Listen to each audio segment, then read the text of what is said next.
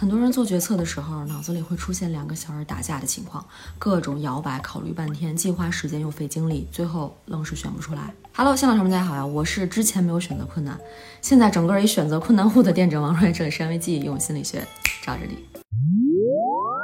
究竟是什么让我们做出选择的过程如此艰难？我们又该如何高效不纠结地做出一个决策呢？没有选项很痛苦。但选项很多，也反而可能成为负担。选择的悖论作者、社会心理学教授 Barry Schwartz 就很有感触地聊过这一点。当他踏入商场，面对眼前各式各样的牛仔裤，他突然不再确定一条普通的牛仔裤是不是他想要的。在这众多的选择中，一不留神儿，买条裤子就可能成为耗费一整天的大工程。在这个繁华似锦的选择中，美丽诱人的花朵一直在吸引我们。我们驻足停下，以为有越多的选择是好事儿，实际上这样多的选择却让我们更容易犹豫不决，难以享受观赏带来的喜悦。社会心理学家 Shina Iyengar 在《选择的艺术：为什么我选的不是我想要的艺术》中也提到一个有趣的实验。实验就发现啊，当人们面临六种果酱的时候，做出决策的幸福感要比面对二十四种果酱的时候更高。这是因为众多的选择让我们的大脑陷入不断的分析和比较的状态，这很可能导致决策疲劳，从而让我们的决策质量大打折扣。毕竟在无尽的可能性中挣扎着做出决策，这可不是一件轻松的事儿。而对于犯错的担忧和犯错的遗憾，有时候还会让我们陷入压力和焦虑的漩涡。在《Decisive: How to Make Better Choices in Life and Work》一书中，斯坦福商学院教授 Chip Heath 揭示了决策大道的四种面貌。他们分别是狭隘框架、确认偏见、短期情绪和过度自信。想象一下，你面临着一个重要选择，却因为狭隘的框架而错过了满意的方案。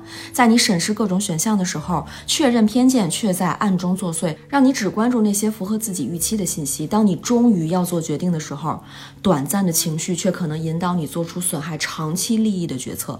最后，你满怀信心地走在人生路上，却可能会对未来的结果选择过分乐观，从而忽视了一些重要的风险因素。归结起来呢，正是这些自然偏见和非理性思维，让我们与合乎实际情况的决策失之交臂，也让决策变得困难了起来。迈过了外界的选项诱惑，绕开了认知过程的非理性阻碍，我们颇费周章地做出了选择。只是结果可能也未必尽如人意，甚至做出的选项会在下一个人生阶段被光速推翻。这好比我们每个人都在打造自己的成长花园，选种、松土、浇水等，在每个做出布置的当下，我们都在尽可能地澄清需求、搜集信息、积累技能，但谁也不能预料。一步换景之后会发生什么样的变化？当下你可能以为掌握了选择的原意，很可能在未来的道路上不知不觉的给自己挖了一坑。我就非常擅长这么做。每当打理自己的人生园林的时候，总会有个声音在耳边低语。嘿，你是不是又种错了？这就是人生的选择。有时候我们心怀期待的选了专业，入门后却发现和设想大不相同。再比如，我们充满诚意的开启某段关系，却发现对方连最起码的尊重和合作意识都没有。就像《选择的艺术》中说的那样，选择的艺术性使我们的确无法选出最优情况。这个不是线性规划问题，因为没有那么简单。我们的选择往往是在信息不完全，甚至是非理性的情况下做出的。就这样，在选择的花园里。我们遇到了种种未知和困惑，面对这些充满挑战的人生抉择，我们不禁开始思考，该如何跨越这片迷人的花海，选出自己的方向呢？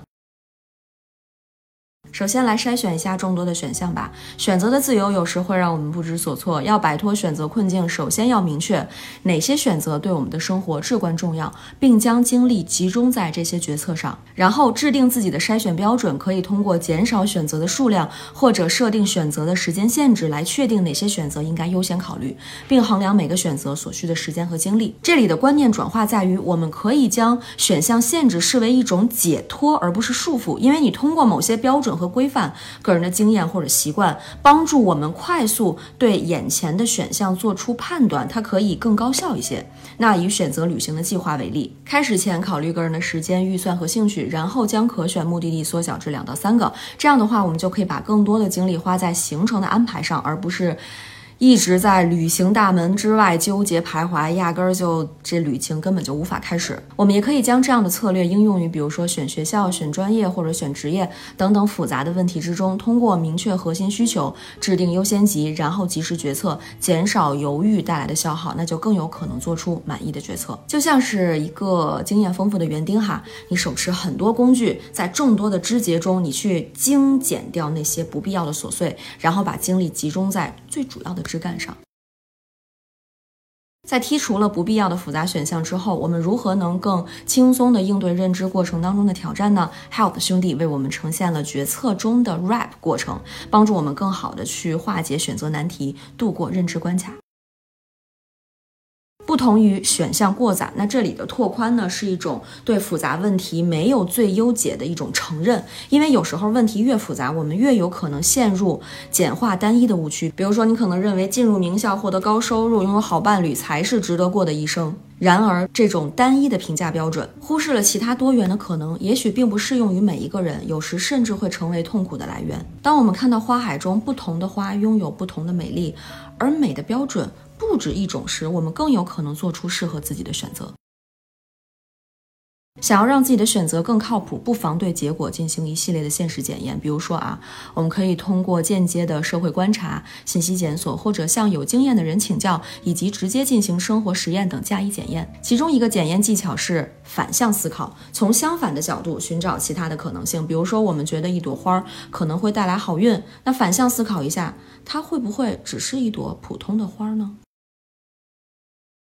保持一定距离，我们就能更冷静地评估问题，静能生慧。这个时候，一些新的视角和方法会慢慢的浮现，有助于我们做出更明智的思考和决策。就像决定在园子动工之前，我们可以在距离稍远一些的位置，仔细地评估哪些需要移除，哪些需要添置，这样才能让我们后续的工作为花园中增添协调和美感。我们难免会犯错，这是选择的常态。如果对于错误难以容忍，我们会提前消耗了大量的时间精力去规避，又或者是在出错之后消极的沉浸其中。所以呢，做好出错的准备是必要的。这提醒着我们在选择中出错是允许的，甚至当我们为这样的错误预留空间时，主动准备犯错的感受也增强了我们的可控感。即使你带着准确的地图走在观赏的园林中，也依然要做好这张地图它无法提。供每一条羊肠小径准确信息的可能性，所以请大家准备好亲自探访这些岔路吧。生活真的充满了各种惊喜和意外，即使我们做好了充分的前期准备，也有可能在真实的岔路前感到迷茫和不知所措。这正是选择的挑战所在。如果我们参考 Michael Singer 在《沉浮实验》一书中的做法，觉察头脑对不同选择的好恶评判，接受结果和想象中的不同，那一次次的对真实沉浮，并从中获得成长。这也是选择的魅力所在，类似于我们的花园里边种下了一颗玫瑰种子，你费尽心思照顾它，给它浇水施肥，确保它得到充足的阳光。然而最后长出来的玫瑰却颜色暗淡，形状不佳。无论长出了怎样的花朵，这一路种植的经验都会忠诚地伴随着我们。